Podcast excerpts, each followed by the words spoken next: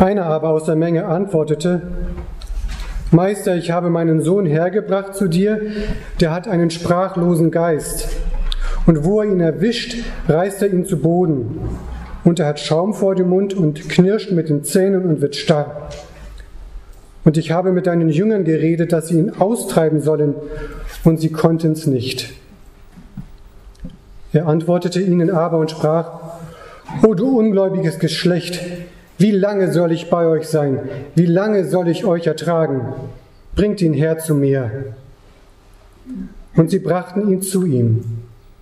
Und sogleich, als ihn der Geist sah, riss er ihn hin und her, und er fiel auf die Erde, wälzte sich und hatte Schaum vor dem Mund. Und Jesus fragte seinen Vater, wie lange ist's, dass ihm das widerfährt? Er sprach, von Kind auf. Und oft hat er ihn ins Feuer und ins Wasser geworfen, dass er ihn umbrächte. Wenn du aber etwas kannst, so erbarme dich unser und hilf uns.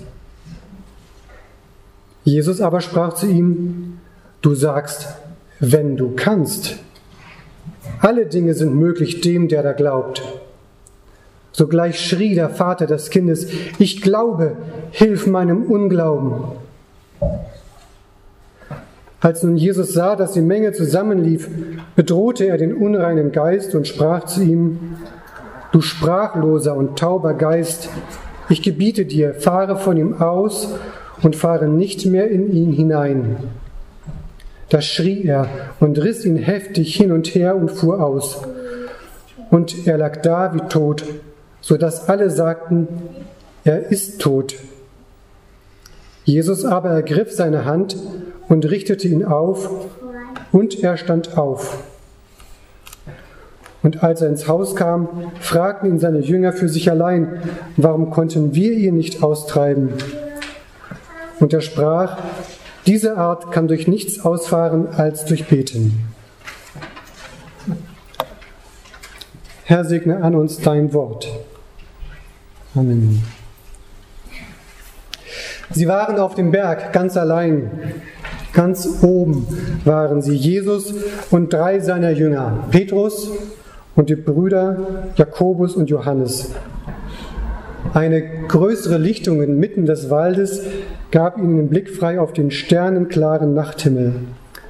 Eine scheinbar unendliche Weite spannte sich über ihren Köpfen mit Sternen so unfassbar weit weg. Den Blick in den Himmel gerichtet verbrachten sie die Nacht im Gebet und Jesus tauchte ein in die Gegenwart Gottes.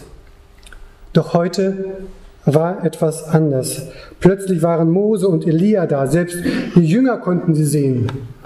Mose, der alte Haudegen, wie lange hat er ihn nicht mehr gesehen?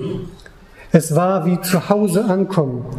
Hier gehörte er her, hier kam er her, geborgen in der Gegenwart Gottes. Der sprichwörtliche siebte Himmel war nichts im Vergleich dazu. Auch Jesus sah ganz verklärt aus. Doch die Nacht ging vorüber und Jesus machte sich mit seinen Begleitern auf den Weg nach unten, wo die anderen Jünger warteten. Sie hatten nicht geschlafen, aber sie fühlten sich so erfrischt wie lange nicht mehr. Erfüllt und bewegt von dem Frieden dieser Nacht im Gebet, verlassen sie den Wald und sehen in der Ferne schon die Menge. Die anderen Jünger waren nicht allein. Die Arbeit ruft. Mal schauen, was dieser Tag nach dieser großartigen Nacht bringt. Sie kamen etwas näher und Jesus sah Menschen gestikulieren. Oh oh. Die Jünger waren offensichtlich in ein Streitgespräch verwickelt, wahrscheinlich mit einigen Schriftgelehrten aus der Gegend. Das geht ja schon gut los. Da, jemand hat sie entdeckt. Aufgeregt wie ein Haufen aufgescheuchter Hühner setzt sich die Masse in Bewegung und kommt ihnen entgegen.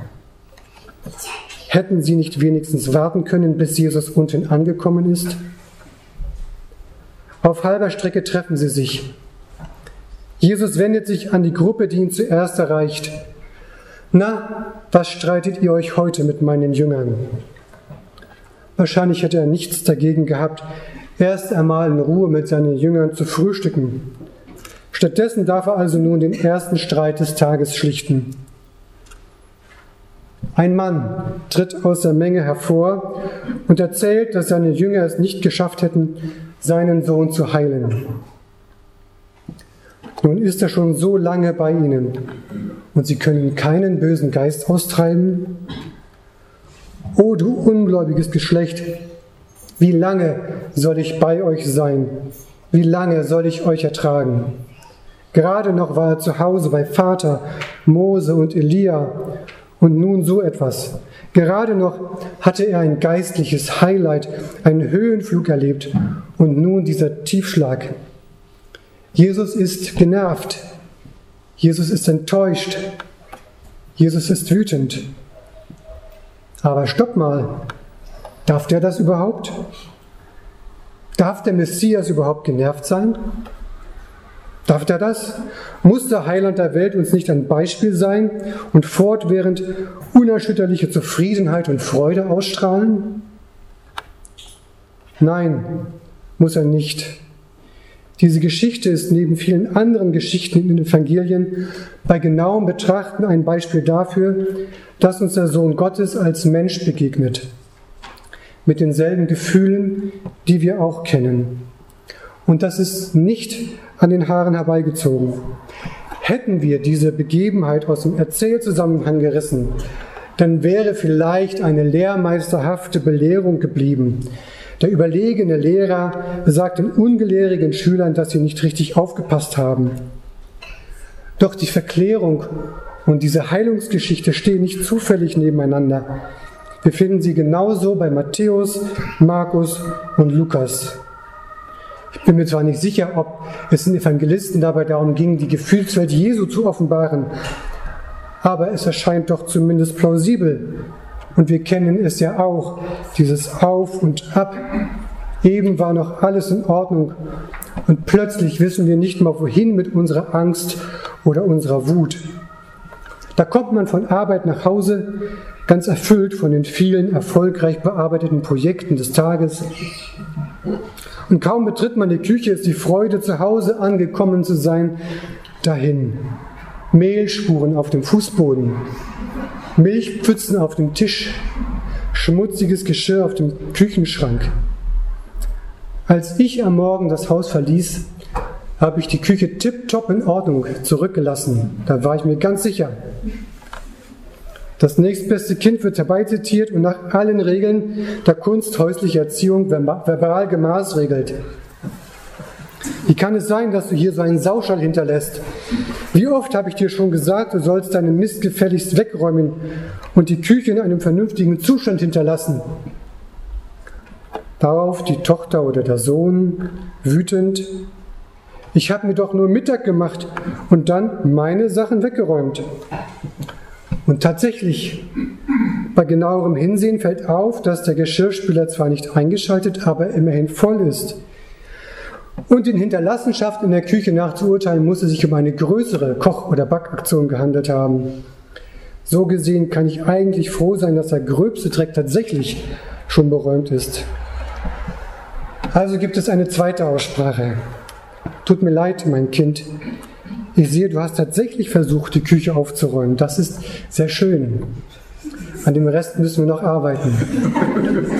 Ich hatte mich eben nur geärgert, dass ich mich gleich wieder an die Spurenbeseitigung machen kann, kaum dass ich zu Hause angekommen bin. Und ich ahne schon, in ein paar Jahren werde ich nach Hause kommen und sagen, Och, ist das langweilig, immer alles genau so vorzufinden, wie man es verlassen hat. Aber noch freue ich mich auf die Zeit. Jesus kennt dieses Wechselbad der Gefühle. Er hat es selbst erlebt. Was machen wir mit dieser Beobachtung? Ich möchte diese Beobachtung nutzen, um darauf hinzuweisen, dass Gefühle an sich nicht schlecht sind. Wut zum Beispiel ist kein unheiliges Gefühl. Es sagt zunächst einmal nur etwas über uns aus. Wir sind verletzt, wir sind enttäuscht. Jesus war enttäuscht. Er hatte vermutet, nein, er hatte erwartet, seine Jünger hätten schon mehr verstanden. Er dachte, die Menschen, die ihn erlebt haben, wüssten schon, worauf es ankommt. Das Reich Gottes ist nahe. und sie streiten sich über böse Geister. Gefühle sind nicht falsch, Gefühle sind einfach da. Die Frage ist, was wir mit diesen Gefühlen machen. Was tun wir mit unseren Gefühlen? Unterdrücken wir sie, weil wir denken, dass wir sie nicht haben dürften? Sprechen wir sie aus, weil wir jemanden brauchen, dem wir sagen können, wie es uns gerade geht? Was tun wir? Welche Entscheidungen treffen wir? Zu welchen Handlungen führen uns unsere Gefühle? Die Gefühle sind nicht falsch. Aber was wir dann tun, das kann sehr wohl richtig oder falsch sein. Das kann auch mal sich nur im Kopf abspielen. Jesus jedenfalls wendet sich dem kranken Kind zu bringt ihn her zu mir. Jesus stand vor derselben Entscheidung wie wir. Er hat sich entschieden zu artikulieren, was, wie es ihm geht. Ich gehe davon aus, dass die damit verbundene Kritik berechtigt und angemessen war. O du ungläubige, ungläubige Generation. Aber dann wendet er sich der Herausforderung zu, die auf ihn wartet. Den ganzen Morgen schon hatten die Leute an ihm herumgezerrt. Jeder wusste etwas über ihn zu sagen. Dabei kannten sie ihn doch überhaupt nicht. Aber was sollte ein neunjähriger Junge denn tun inmitten der vielen erwachsenen Männer? Er hatte Epilepsie. Immer wieder rissen ihn Krampfanfälle zu Boden, urplötzlich und ohne Vorwarnung. Sein Körper krümmte sich und zuckte und wälzte sich im Krampf. Er knirschte mit den Zähnen und ein Schaum trat ihm vor den Mund. Nennen wir den jungen Ruben, der Erstgeborene.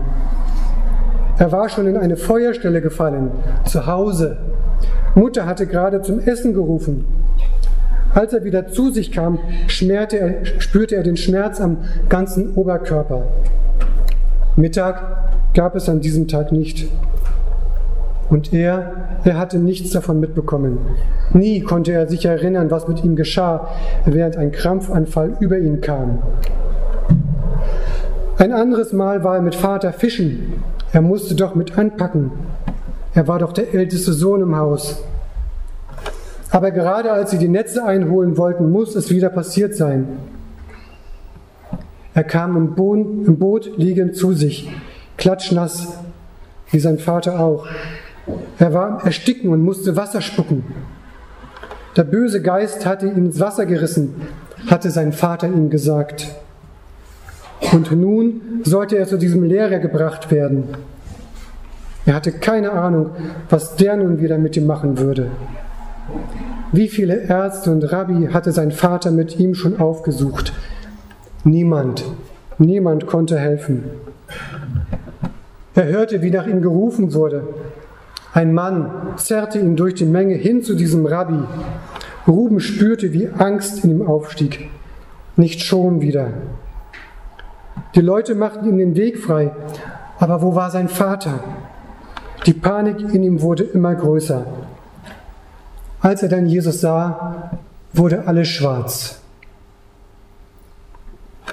Der Junge erlitt vor den Augen Jesu einen epileptischen Anfall. Die Symptome waren sehr klar und in der Antike bekannt. Die alten Griechen und Römer nannten sie eine heilige Krankheit.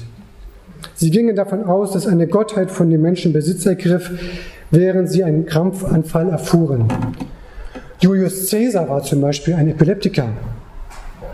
Auch die Juden kannten Epilepsie. Im Talmud, einer wichtigen Schrift im Judentum, heißt Epilepsie der sich krümmende. Die Krankheit war so bekannt, dass man sich bereits Gedanken über die Ursachen machte. Ich habe gelesen, im Judentum nahm man eher an, dass Epilepsie als Folge einer Sünde auftrat. Ein böser Geist krümmte daraufhin den Körper des Kranken. Und Epilepsie hatte auch soziale Konsequenzen. Epileptiker durften nicht heiraten.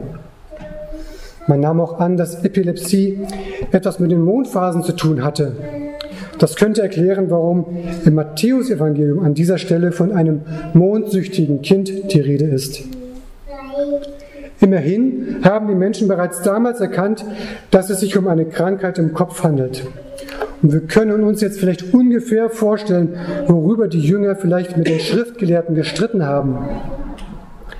Die Epilepsie als neurologische Erkrankung haben sie aber scheinbar nicht von anderen psychischen Geisteskrankheiten oder einer geistigen Behinderung unterschieden. Und Jesus tut auch nichts, um diese Ungenauigkeiten, diese Fehler aufzuklären. Dafür könnte es verschiedene Erklärungen geben. Möglichkeit 1, Jesus wusste es nicht besser. Er hatte bestimmt eine sehr gute Allgemeinbildung für seine Zeit, eine ausgezeichnete Kenntnis der heiligen Schriften und ein phänomenales Gespür für Menschen. Plus einige Aspekte, die sich meiner Vorstellung entziehen, insbesondere wenn es um die geistige Welt ging. Die zweite Möglichkeit, Jesus wusste Bescheid, hat aber nichts gesagt. Das schließt die Möglichkeit ein, dass Jesus ständig dazugelernt hat. Learning by doing sozusagen. Aber er hat nicht jedes Wissen geteilt. Insbesondere wenn er den Eindruck hatte, dass es seine Zuhörer überfordern könnte. Und manches, wissen wir, hat er ganz bewusst in Bilder gekleidet oder eine bildreiche Sprache verwendet, die nur verstand, wer ihn auch verstehen wollte. Oder Möglichkeit 3. Für Jesus machte es keinen Unterschied, ob nun Epilepsie oder böser Geist. Jesus spricht den bösen Geist, er spricht die Krankheit an und verweist sie des Körpers und verbietet ihr zurückzukehren und der Junge war geheilt. Ich kann ehrlich gesagt jeder dieser drei Möglichkeiten etwas abgewinnen, aber ganz auflösen kann ich dieses Rätsel nicht. Ich bleibe heute auch deshalb ein bisschen länger bei dieser Epilepsie, weil erstens die Krankheit auch in der europäischen Kulturgeschichte immer wieder dämonisiert wurde. Und zweitens habe ich gelernt, dass letzte Woche Donnerstag in Deutschland der Tag der Epilepsie begangen wird. Das ist nicht immer so, wenn der 17. Sonntag nach Trinitate stattfindet. Vor sieben Jahren, als der Predigtext das letzte Mal dran war, war das zeitlich nicht so nah beisammen. Und dieses Jahr gibt es Veranstaltungen von Münster bis Dresden den ganzen Oktober über. Zum ersten Punkt bleibt nur noch zu sagen, dass von einer dämonischen Besessenheit bei Epilepsie keine Rede sein kann. Das sollte jetzt klar sein. Epilepsie ist eine neurologische Erkrankung, bei der Synapsen, Nervenzellen völlig unkontrolliert und überschießend Signale abfeuern und den Körper in einen Krampfzustand versetzen. Trotzdem, jetzt mal kurz was bisschen zum Thema Allgemeinbildung und Epilepsie. Trotzdem ist ein Grand Mal, der große epileptische Anfall, für einen Beobachter sehr irritierend. Und er wurde übrigens sehr genau beschrieben in der Bibel. Wir hatten in unserer Jugendkreis einen Epileptiker und das sah ungefähr so aus, wie es hier beschrieben wird. Und das ist sehr beängstigend, wenn man das noch nie erlebt hat. Und was tut man, wenn man mitbekommt, wie ein Mensch solch einen Krampfanfall erlebt? Ich habe es mir damals sagen lassen und sicherheitshalber nochmal nachgelesen.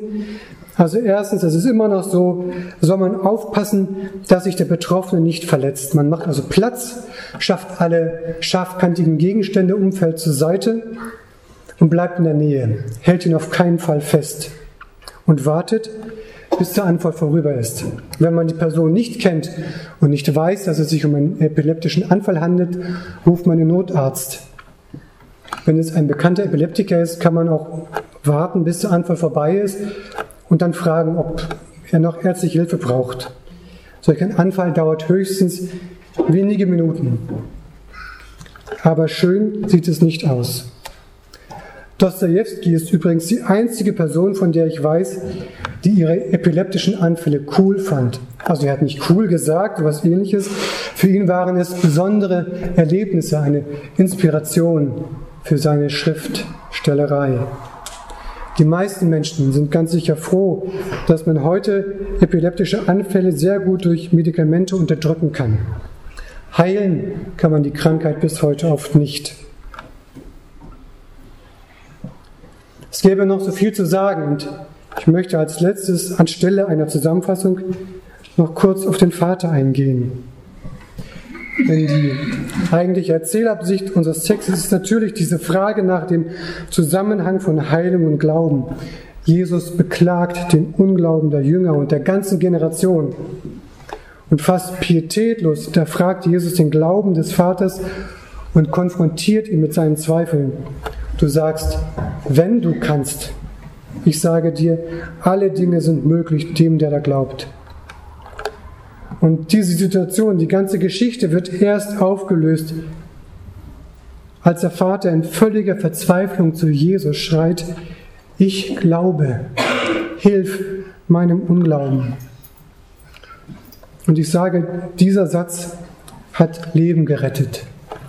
Dieses, wenn Menschen nicht wissen, wohin mit ihren Gefühlen, mit ihrer Angst, mit ihrer Ohnmacht, mit ihrem Zweifel, wenn das letzte bisschen Hoffnung, das sie hatten, kaum noch zu sehen ist, wenn der Glaube kaum noch ausreicht, um sich an Gott zu wenden,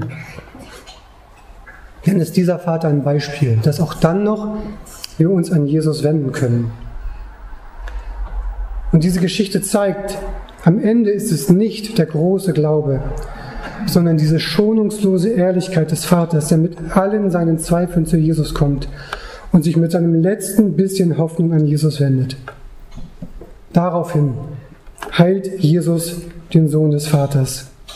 Es scheint so, als wäre problematischer, falls dieses Wort überhaupt angemessen ist in diesem Zusammenhang, problematischer als ein kleiner Glaube ist ein kleiner Glaube, der groß scheinen will.